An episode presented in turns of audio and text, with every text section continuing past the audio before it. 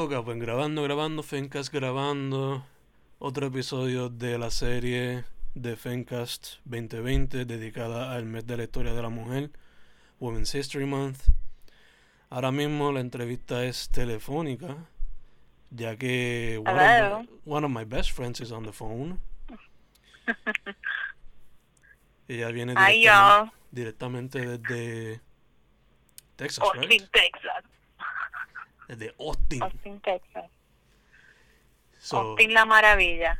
Me- My dear good friend Mónica Beatriz Ocasio, aka Foodie.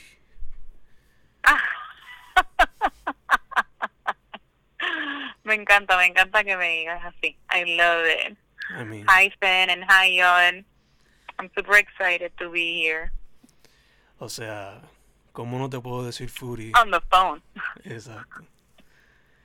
So, first off, este, te pedí para la entrevista porque, pues, como te dije, you inspire me a lot. Oh. Porque I'm humbled. Porque first off, tomaste la iniciativa de hacer Her Campus, asumo que con Laura fue al, al tiempo aquel, ¿verdad? Yeah, con Laura, con Laura. So, vamos a empezar por ahí. ¿Cómo fue que ustedes fundaron Her Campus? Y talk to me about your interest for journalism. Okay, so her campus, que ahora como que ha tomado como una forma de la que Laura y estamos como súper, súper orgullosa. Eh, no sé si saben, es como una revista en línea para mujeres estudiantes de la universidad que comenzó con un grupo de muchachas en Boston, porque creo que incluso eran de diferentes universidades. Y cómo funciona la revista es como con capítulos a través de otras universidades. So, Laura, mi, Laura Olivieri, mi amiga que conocí en una clase de humanidades en el colegio. Um, so, actually, Laura is like a very, very creative person. Y yo creo que ella pensaba que I was, and maybe I am, pero very, very differently than, than she is. Mm. Eh, y un día me acuerdo como que, I think it was like after a break, maybe a winter break or something like that. Y fuimos a tomarnos un café allí en la plaza. Suena como muy clichoso esto, but I don't know, that's just the way we were. Eh, y me dice, como entre todo el chisme, el chisme que teníamos envuelto y qué sé yo, me dice, mira, tengo esta idea de empezar un capítulo de esta revista aquí. Ya yo sometí una solicitud porque all you have to do es como fill out this form and answer like three questions, right? Y nada, y yo como que pues sí, dale, si se nos da, obviamente yo estoy contigo al 100, ta, ta, ta. And so it happened y empezamos como que a buscar un equipo de trabajo y empezamos, ¿cuántas éramos al principio? Déjame ver, tres, cuatro, ah, seis, cinco, cinco, if I'm not mistaken. Y nada, en verdad yo empecé editando con Laura, eh, empezamos a pues tratar de regar la voz en la universidad y más que todo como crear un espacio de yo creo que dos cosas un espacio de sororidad no de apoyo mutuo entre mujeres para mujeres por mujeres. Eh, y como un espacio también de, de creatividad femenina eh, y lo digo así en el sentido de feminidad porque también lo que fue pasando mientras seguimos corriendo con esto y que creo que ahora pasa más eh, es que también fue se volvió un espacio más inclusivo, que eso era algo que a nosotros no nos gustaba mucho de la estructura de la revista en sí, que era muy como por mujeres blancas, para mujeres blancas. Entonces, yo como que esta persona brown de Puerto Rico y yo como, ajá, I don't feel like I belong here, so why should other people feel welcome, right? Eh, entonces como fuimos tratando de negociar también esos espacios, aunque fueran virtuales o en línea. Y de hecho, como una de las mentoras que más grandes tuvimos, que, que todavía Laura y yo apreciamos muchísimo, es a Jocelyn Heniga, que fue como Fernando y yo nos vinimos a conocer porque trabajábamos juntos en el centro de redacción, el English Writing Center, where Jocelyn was our boss. Entonces, por ahí eso de, de Her Campus. ¿Y cuál era la otra pregunta, Zen? Nada que asumo que fue que por ahí empezaste el journalistic interest, ¿no? Yeah, sí, exacto. Y de hecho, súper interesante de nuevo como Laura y yo como kind of built on this experience, pero para propósitos diferentes en nuestras carreras. So, Laura siguió una carrera en journalism como tal y yo decidí pursue grad school en español y portugués para, obviamente la escritura me seguía apasionando, así que por ahí, pero más que todo yo me quise concentrar en temas de índole culinaria. Entonces, pues, mi investigación tiene que ver más con, bueno, sí es muy estrictamente académico, pero una investigación en estudios culturales.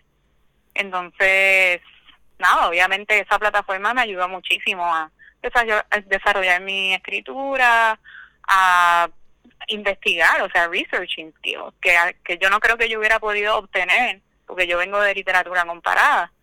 Eh, así que haber tenido ese espacio y también el feedback de todas estas muchachas eh, fue como súper privilegiado, yo creo. Eso por ahí.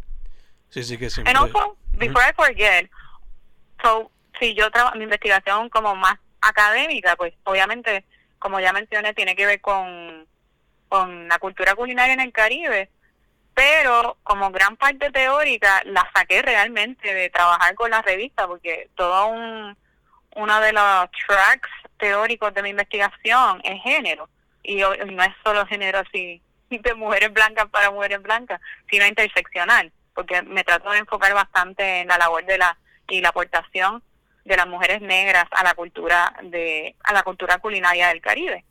Eh, y eso es algo que definitivamente yo no hubiera podido, o quizás hubiera llegado de otra forma, quién sabe, eh, pero que tuve el privilegio de poder desarrollar en esa revista.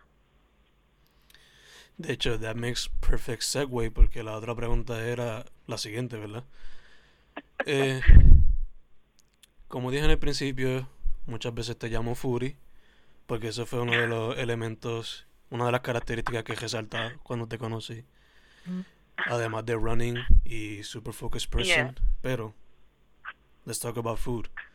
Mucho de tu trabajo se enfoca en las artes culinarias, mezclado con la literatura e identidad. So, talk to me about de dónde salió esta pasión por las artes culinarias y cómo la has ido mezclando en tus trabajos. Gracias, gracias por hacerme esa pregunta. Que I don't get asked a lot, no sé por qué, pero probably I'll include it in my dissertation. Eh, a ver, primero, ¿de dónde nace mi interés por lo culinario? Pues mira, yo vengo de una familia de clase media, puertorriqueña, work, working class, o sea, we don't have any capital, it's just like, si mi padre trabaja, eh, perdón, si mi padre deja de trabajar, we don't have anything, right? Pero, eh, bueno, así en esa vida de, de clase media, de suburbio, porque yo soy de Cabo Rojo, del campo en Cabo Rojo, no, o sea, no, no socializaba mucho, no tenía vecinos, por ejemplo. Entonces, tengo dos hermanos varones, so tampoco era, no tenía mucho con quien jugar, eso suena bien triste, I'm sorry.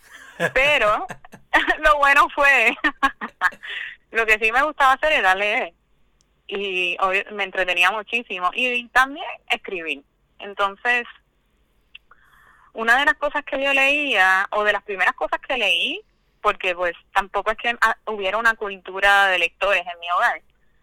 una de las primeras cosas que leí fueron libros de, de cocina, o sea, recetarios, porque eso sí siempre había en mi casa y en casa de mis abuelas. Así que empecé quizás como mi, mi formación como lectora tiene mucho que ver con, con los recetarios en sí y como poder imaginar a través de estos ingredientes que yo ni siquiera sabía que existían.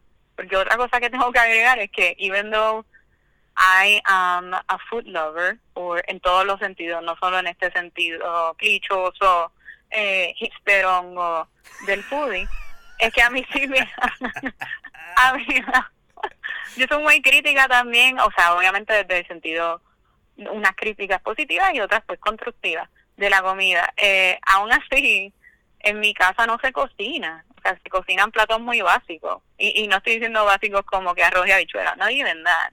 Like, en mi casa, qué sé yo, mi papá tiene cream cheese y tiene huevo, and he'll make eh, huevo revuelto con cream cheese. You know what I mean?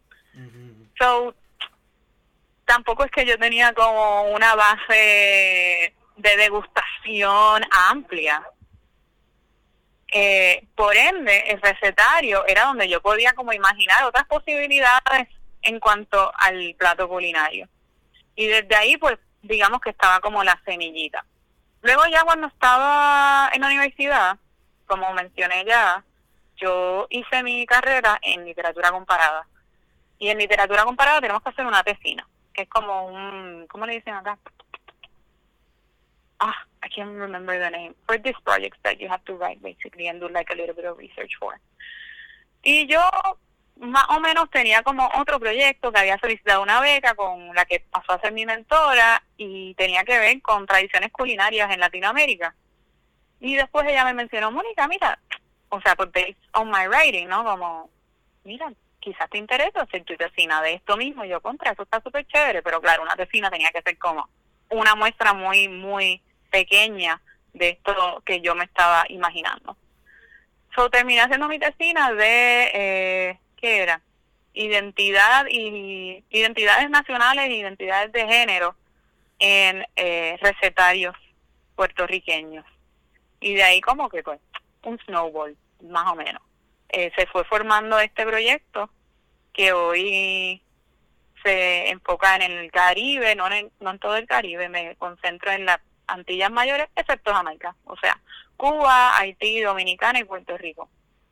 Son los países con los que trabajo y lo que yo trazo hoy día, que ha cambiado bastante desde ese proyecto inicial en el colegio, es eh, esta imagen o el imaginario del sabor mm. como experiencia caribeña y cómo se produce en, como bien tú mencionas, Fen, no solo en recetarios, sino también en literatura que evoca este imaginario culinario. Así que eso. And I love to eat and I love to cook. And always, actually, esto es algo que me he dado cuenta, o que por ahí me daba cuenta, pero ahora lo he ido confirmando porque directamente pregunto. Mucha gente cuando voy a conocer como otros académicos o, necesito entrevistar personas o tal, lo primero que me preguntan, Fernando, es, ¿y tú cocinas? y yo como, pues sí, because I don't know, they see me young and they assume like I don't cook for some reason. Qué insulto tu And last time I got asked that question, so last time I got asked that question, que fue como a month and a half ago, como esta persona era súper amable y yo como que me estaba haciendo y yo paré, yo como, pero why do you ask me that? Así yo como dije, mira, ¿sabes qué? Yo necesito aclarar esta duda. Y pregunté, pero ¿por qué tú me preguntas eso? Y lo que me dijo esta persona fue como más de que, bueno, porque mm, me parece que si estás investigando este tema, pero fue súper amable, quizás yo lo estoy diciendo como más tajante, eh, si tú estás investigando este tema, yo creo que lo que más te va a acercar a tu tema de investigación es cocinar, no no necesariamente comer. And I agree 100%, you know? Mm. Como que este acto de transformar más allá de ingerir, para mí es vital, es como escribir poesía. So, you know? Yeah, yeah, yeah. Like if, for instance, if you if you qué sé yo, if your research está enfocada en poesía, tú no solo necesitas, bueno, quizás por ahí me caen 15, este, tú no solo necesitas leer la poesía, sino también practicarla, aunque no seas buen poeta. O sea, a mí no todo me queda bien, obviamente, no es que yo soy una master chef, pero, pero estoy ahí en el día a día con, con este, con esto que fue considerado, considerado labor, pero que a mí me gusta leerlo como expresiones creativas, así mismo como es la poesía, como experiencias sensoriales, experiencias sensibles. Exacto, exacto. Que, que ves que no solamente leer sobre eso, hay que practicarlo también para yeah, yeah. get the hang of it.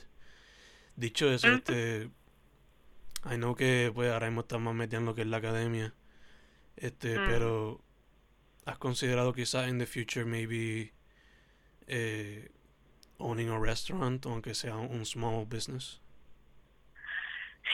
no sé. Eso es algo que que me han preguntado, ya sean miembros de mi familia, que don't really know what I do for a living, o, o, amigos y eso. Fíjate, no. Un restaurante en sí, no. Quizás escribir un recetario, sí. Mm, Colaborar con restaurantes también. Mm, pero el, la comida como negocio no tanto. También porque acuérdate que yo pues he leído mucho de esto y he entrevistado a mucha gente y yo sé que es, es una, una cosa completamente distinta. Incluso muchos chefs y muchas chefs, muchos chefs, eh, ni siquiera piensan en hacerlo a menos que tengan el capital, porque administrar un negocio en, ay, en la industria culinaria mm, es algo completamente distinto a la- al, al ámbito creativo. Entonces yo para mí no. mm, Y yo he trabajado, o sea, yo he trabajado en distintas, en distintas partes del sector o de la industria alimentaria y es súper diferente, como que tú, que no debería ser así, I guess. I, whatever, eso sería otra conversación. Punto es, yo colaboraría, for sure, pero yo no abriría un negocio yo. A menos que, you know, como que yo no, no tuviera nada que ver con el aspecto creativo. Porque that's the thing, like, I would want to be involved in that aspect, pero if you're doing one thing, you shouldn't be doing the other. yeah, I yeah. Entiendo. Hay una So I razón. may write something, you know, like, something que no tenga nada que ver con lo académico, Mm, pero pero no quizás no un restaurante you know what I would love to do pero eso sería necesito como que un, un super fund para poder hacer ese proyecto I would love to develop recipes eso sí que mm, obviamente eso gente lo o sea literalmente eso se estudia pero I would do that develop recipes and maybe you know sell them That would be pero hasta ahí Yeah, no That'd be very interesting. Yeah. Em, mencionaste writing ahora mismo y eso. Eh, preguntas que se me olvidaron hacerte ahorita. Eh, tú le metes al periodismo, le metes a la academia. Eh, Yeah. ¿Hay algún otro medio de escritura que le metas mano? Mira, yo a mí me, me gusta escribir poesía, pero para mí, Mm, you know, so nunca, I've never, bueno, sí, I've shared some of my poems with some people, pero me gusta hacerlo como ejercicio creativo, como, así que tú mencionas, como yo corro todos los días, pues también me gusta como escribir, como ese ejercicio para la mente, y también porque me ayuda mucho en mi escritura, como dices, periodística y también la académica mm, eh, a desarrollar mi escritura. Y como también relacionarme which sounds uh, very very redundant relacionarme con mi pensamiento. Sí, como que entonces sí esas son las otras cosas que practico. reflexionar por lo menos. yeah yeah. Ujú.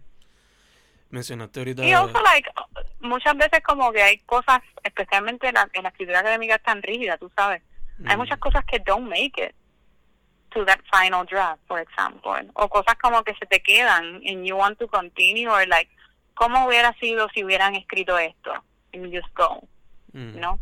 Ese ejercicio de como de imaginar otras posibilidades. I love that. too. Gacho, gacho. Ahorita mencionaste que tu bachillerato fue en Lite. So, esta pregunta no puede pasar. Recomienda five books. Five books. Oh my god.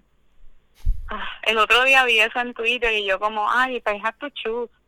No sé, yo siento, a mí, a la gente, depende, depende de qué les guste leer, obviamente. Qué sé yo, libros que a mí me gusta leer más de una vez, ah, muchos son canónicos, así que por ahí bendito.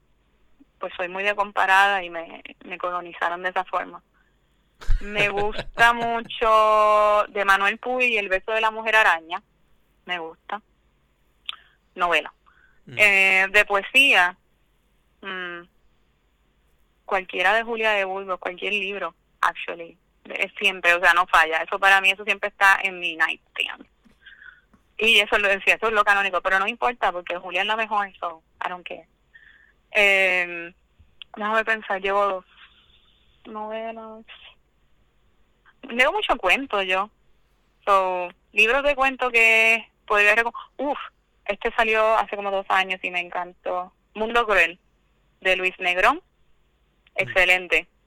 Excelente. Son cuentos como en Santurce. It's just beautiful. mm, Me encantó. So, ese, tres. Mm, most recent. Uf, I'm currently reading, porque me ha tomado como dos semanas, eh, este memoir de Carmen se llama Carmen, ay, lo tengo por ahí, creo que se llama Carmen María Machado o something like that, que es el de la casa, The Dream House, The Dream House, ese Mm. memoir. Currently reading, currently loving it. Cuatro. Y, ¿verdad? Llevo cuatro. Yeah. Ok. Uno de comida. ¿Uno de comida? Uf, espérate. No, pero cookbook, pero cookbook o, o- bueno, no, puede ser literatura. Hmm. Bueno, hay unos ensayos, hay varios. Uf, ok, sí, este. Ya no lo, yo, este libro ya no está impreso, pero si tienen a alguien que tiene un PDF, léanlo. Eh, Edgardo Rodríguez Julia. Escribió una serie de columnas para el Nuevo Día durante los 90 y luego lo publicó en un libro que se llama Elogio de la Fonda. Oh my God.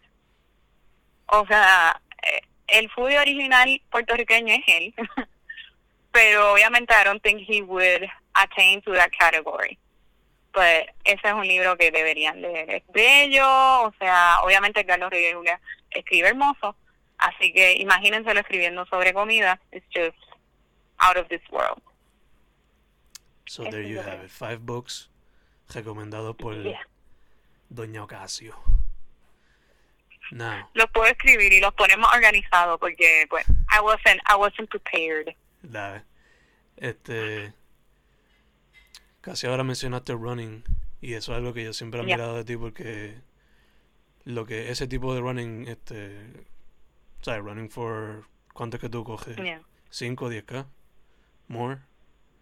Yeah, 10, si, es competencia 10, So yeah, eh, pero entrenar, ay, bueno, train, porque ya llevo un mes gente sin correr porque estoy lastimada y Mm. esto es algo bien serio. Yo nunca había estado tanto tiempo sin correr, actually.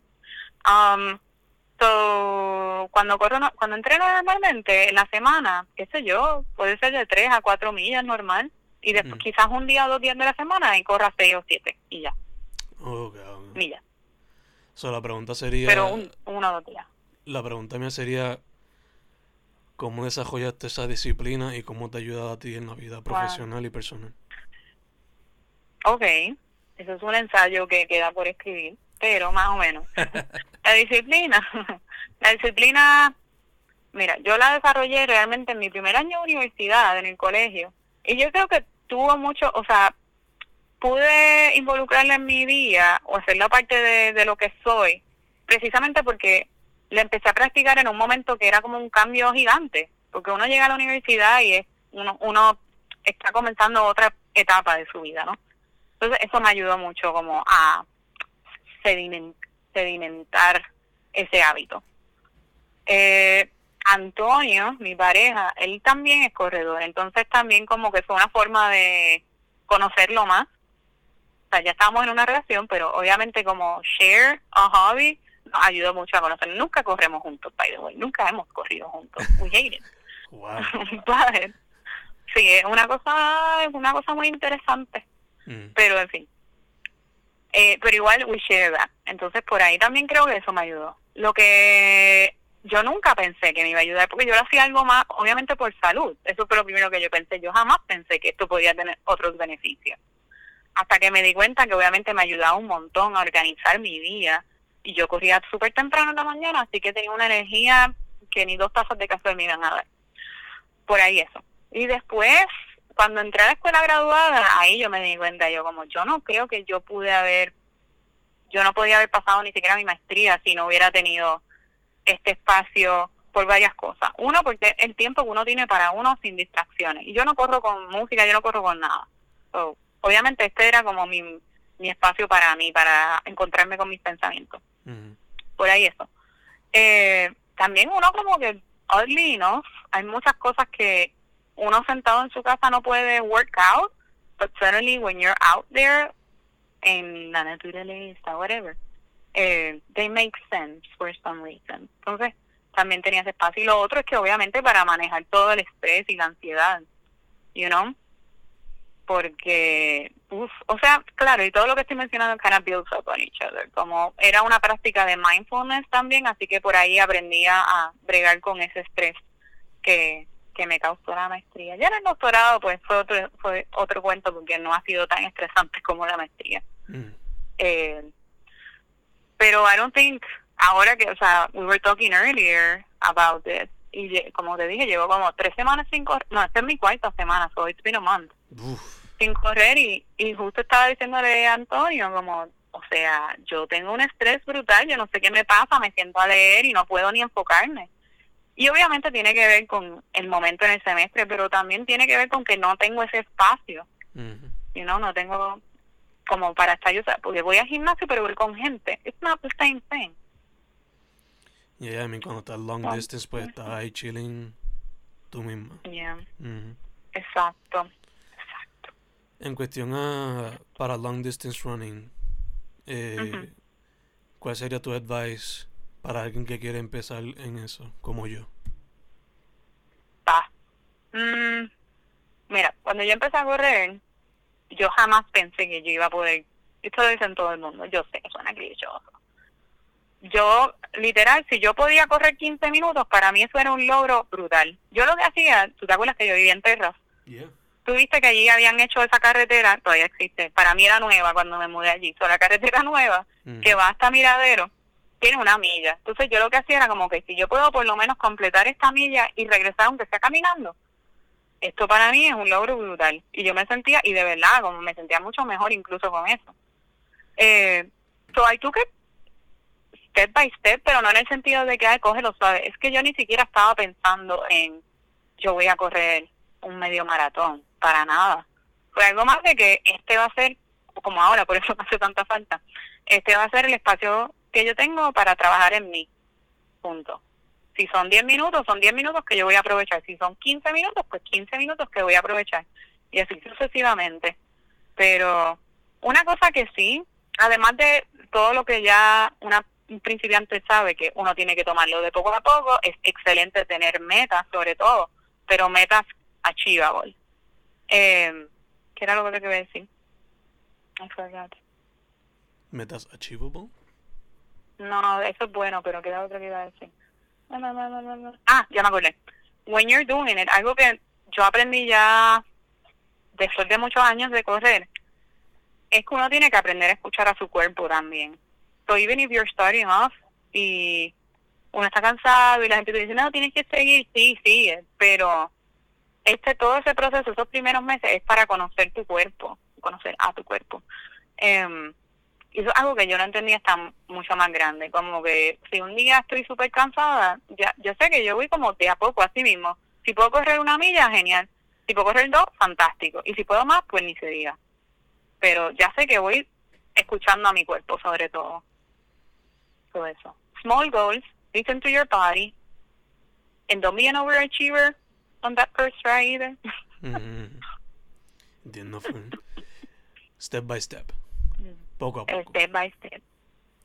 Sí. Um, dicho eso, este algo que también nosotros hablábamos mucho cuando estabas por acá, que cuando trabajamos juntos y todo, Ujú.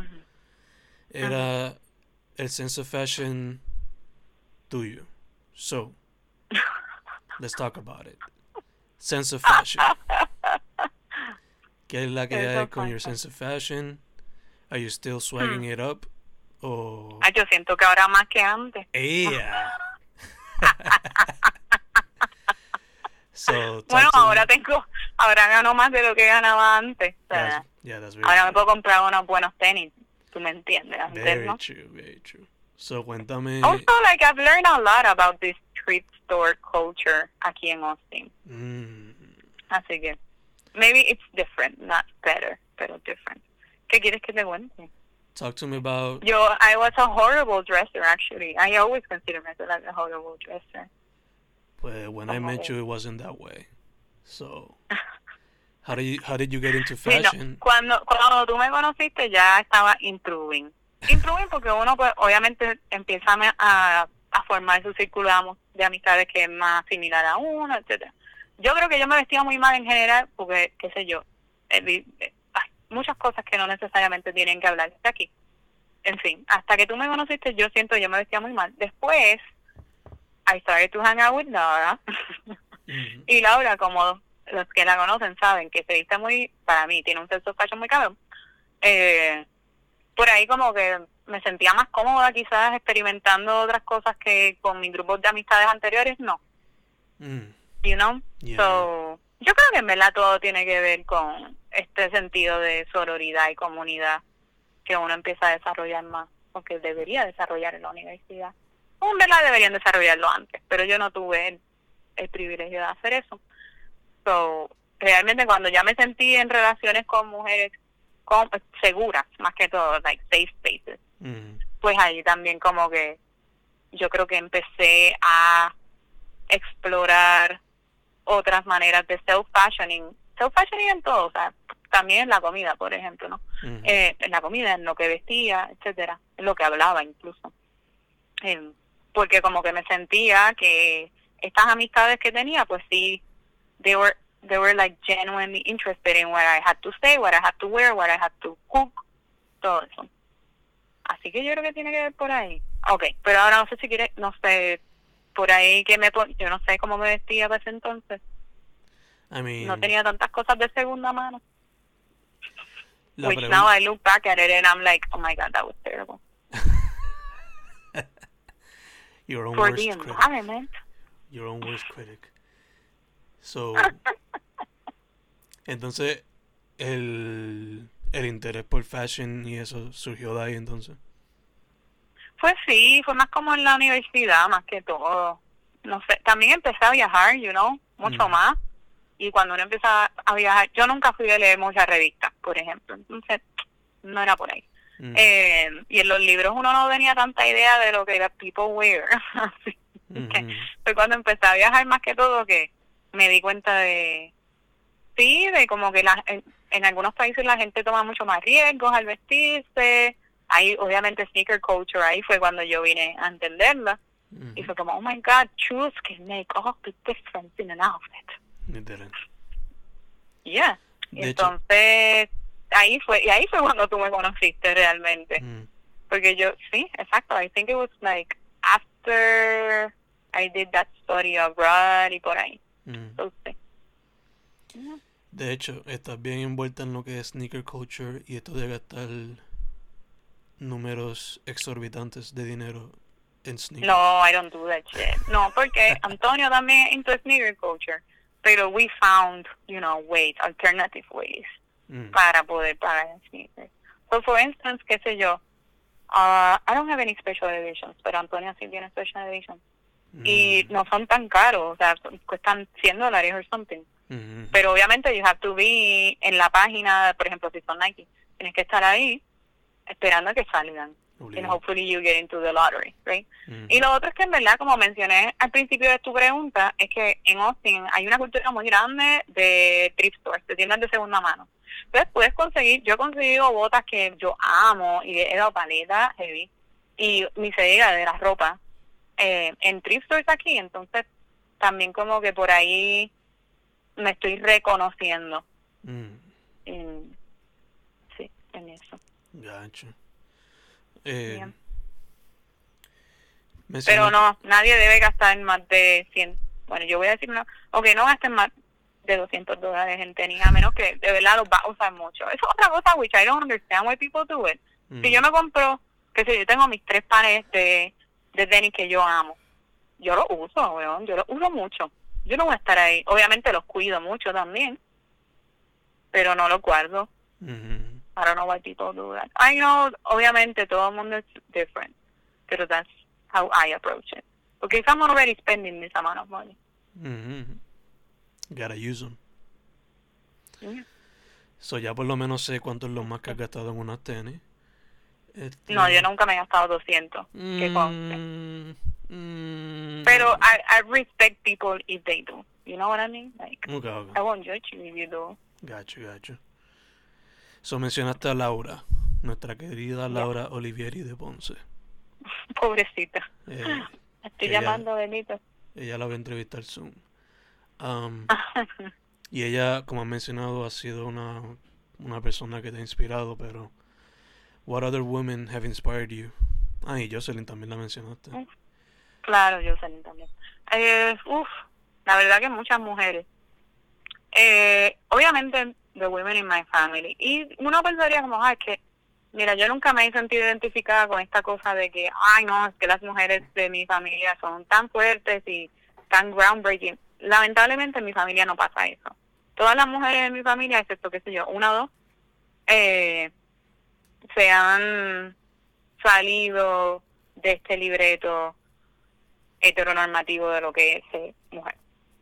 Aún así, lo que yo he aprendido a hacer es de como esas micro negociaciones, esas micro luchas, y de ahí he aprendido a admirarlas. Pero igual si no me hubiera rodeado de ellas, tampoco sería la persona que sería hoy. Así que definitivamente todas las mujeres de mi familia, es decir, mis mamás, mis abuelas, que son jodonas, muy jodonas, eh, y todas mis tías, la verdad que sí, o sea, la verdad es que yo he cultivado unas relaciones con ellas que yo no, no sabría ni cómo existir en este mundo si no fuera a través de esas relaciones. Other women, eh, ya mencionamos a Laura, yo sé que fue mi jefa. Bueno, en la escuela graduada tengo como varias amigas, colegas que me inspiraron muchísimo. Hoy día, o sea, mi, mi mentora, Josiana Arroyo, ella es excelente y, y, y a, a, mí me ha encantado esta relación que desarrollé con ella porque no solo es mi advisor en el sentido de que me lee, sino que es una mentora real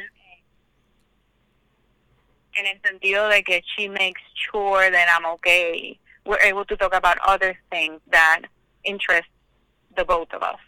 Eh, no sé, ha sido muy... Nunca pensé que iba a tener una relación así con una mentora, por ejemplo. Eh, tienen que ser gente que esté en mi vida. Obviamente mi suegra también es una mujer que, pues si la escucha, para que no me caigan chinches. es una mujer que... no, no, no. Sí, sí. Ella yo la admiro muchísimo, la verdad. Eh, sí, o sea, la, la capacidad. Y ella sí sería como una groundbreaking woman, que yo no tengo necesariamente en my blood family, pero en esta familia extendida, sí. Like the way she raised her four kids, y like, la manera, de hecho yo he aprendido muchísimo de ella en esta cosa de que yo antes solía ser una persona que le importaba tanto todo lo que la gente dijera. Y no, y no era que lo demostraba, no era que andaba por ahí con la preocupación, pero todo lo que hacía estaba muy guiado por la opinión de mucha gente. Y, y also, when I wasn't happy, I wasn't vocal about it either. And she taught me that you can be vocal. You know, if you want people to respect you, then you have to be outspoken about it too. You have to hold your ground. Entonces, por ahí aprendí de ella todo eso. Okay, okay. Um, y las otras tienen que ser mujeres, como te pregunté, ¿tienen que ser mujeres that are family? No. No, I mean, pueden ser familia. puede ser también. ¿Tienen que ser conocidas? No, I mean, you can also mention ser- artists, whatever, you know. Obviamente, like, mi investigación está demasiado guiada por la admiración que yo tengo a estas escritoras, por ejemplo, yo trabajo con Cocina Criolla, uno de los recetarios que uso, que son que es como el canon literario puertorriqueño. Eh, Valde Yuli, uff, la admiro enormemente. También tengo mis críticas porque era una mujer burguesa por ahí, tal, tal, tal. But like her work has transcended generations. Eh, so para mí, uf, su trabajo es algo excelente. Eh, luego sí, o sea, todas las cocineras que, were- que esto es algo que yo trabajo en mi investigación, todos esos cuerpos femeninos que fueron invisibilizados en estas escrituras, que aunque no, pare- no aparezcan ahí o no sea la letra de ellas las que escribe esta receta, eh, están muy presentes, o sea, por ellas yo escribo, tú me entiendes. Y ella seguir el legado. Ya. Gacho. Este, hablamos de tu pasión por la lectura, la escritura, food, running. Is there any other hobby or project que te gustaría tomar? Mm. Ja. Además de... mm. Quizás variaciones de lo mismo. No, no tengo otros proyectos. Ni. O sea, variaciones de lo mismo. No, I'll stick to running. Yo no voy a tratar ningún otro sport. I've tried swimming. It's not for me. I've tried it several times. Y nunca, nunca puedo stick to it. Así que no. I'm done trying out, like, new hobbies. I've always wanted, you know what? Now that you mention it, pero esto es más como un sueño frustrado Mm.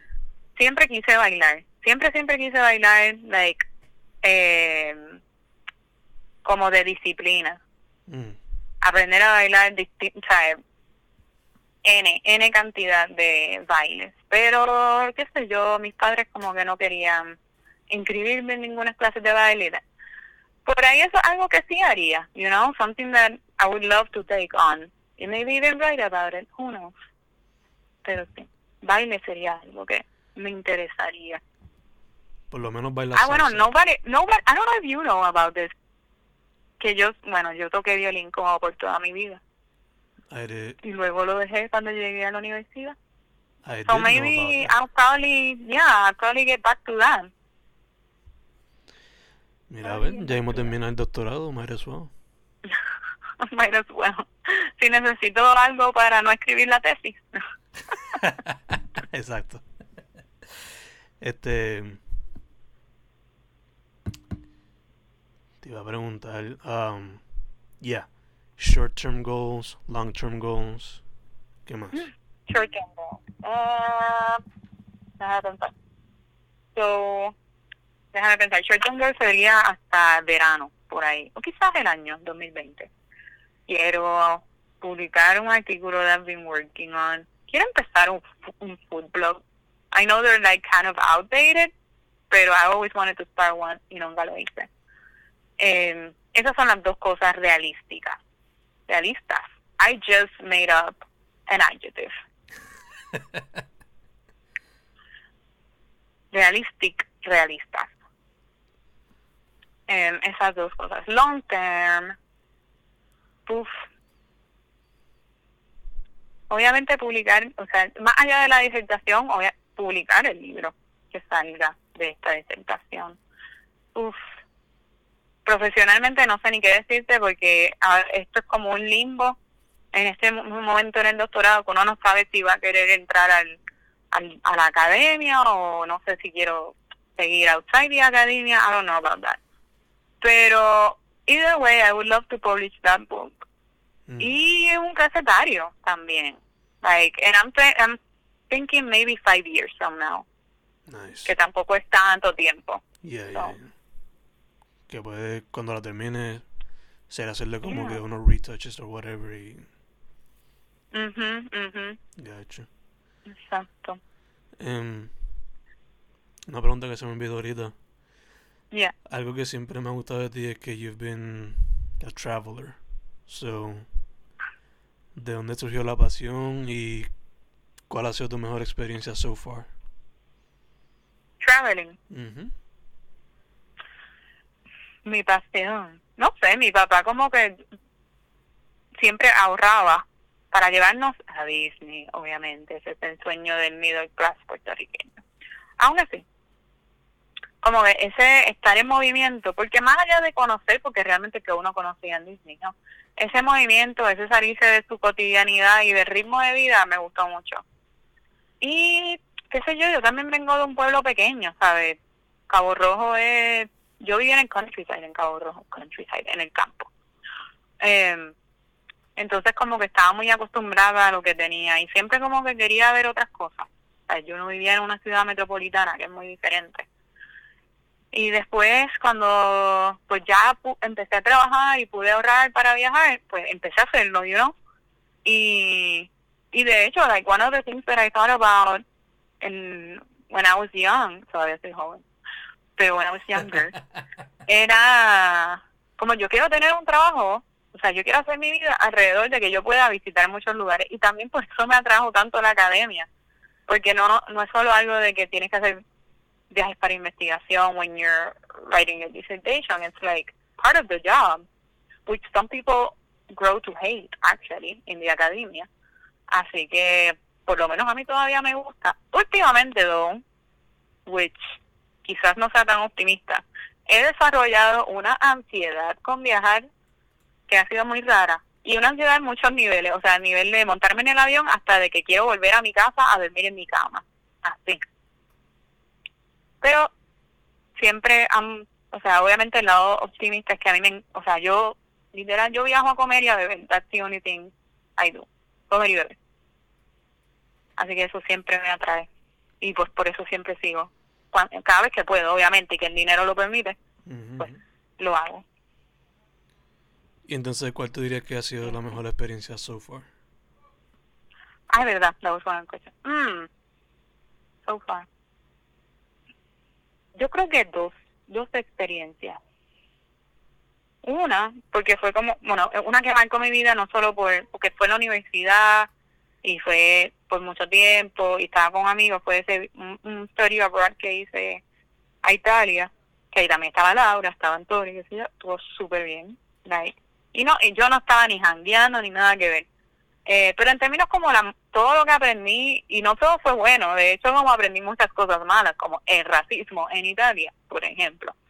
Eh, pero la, para bien o para mal, me ayudó a crecer. Y esa fue una como que me marcó directamente. Y la otra fue el año pasado, sí, 2019, que viajé a, fue la primera vez que fui a Colombia. Y también, no por lo bueno y por lo malo, por lo bueno, todo, like, qué sé yo, cada vez que puedo viajar a un país latinoamericano, que no he podido viajar a Puerto Rico, porque el año pasado yo no fui a Puerto Rico, excepto ahora en Navidades, eh, era como ese otro hogar como la gente sabe que uno es del Caribe y solo por, denomi por, por el denominador común de que somos caribeños, they automatically pull you into their homes. Y eso para mí, uf, es algo tan, tan, tan bello. O más que bello, I don't know. Y ella que tiene ese sentido de familia, you know, way. Yeah, yeah. Pero como que sin condición, you know? Mm -hmm. Like, you're welcome here y ya. Nice, nice. Este, yeah. Those were my questions. No sé si tú quieres hablarle algo más, si estás chilling con eso. You're the best. Hmm? You're the best and people should read your poetry. Thank you, thank you, thank you. Yeah.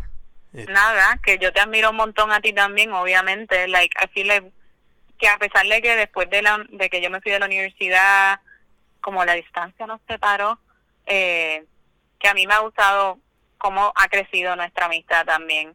Eh, y siempre me ha gustado tenerte como interlocutor, como amigo, como confidente, todo.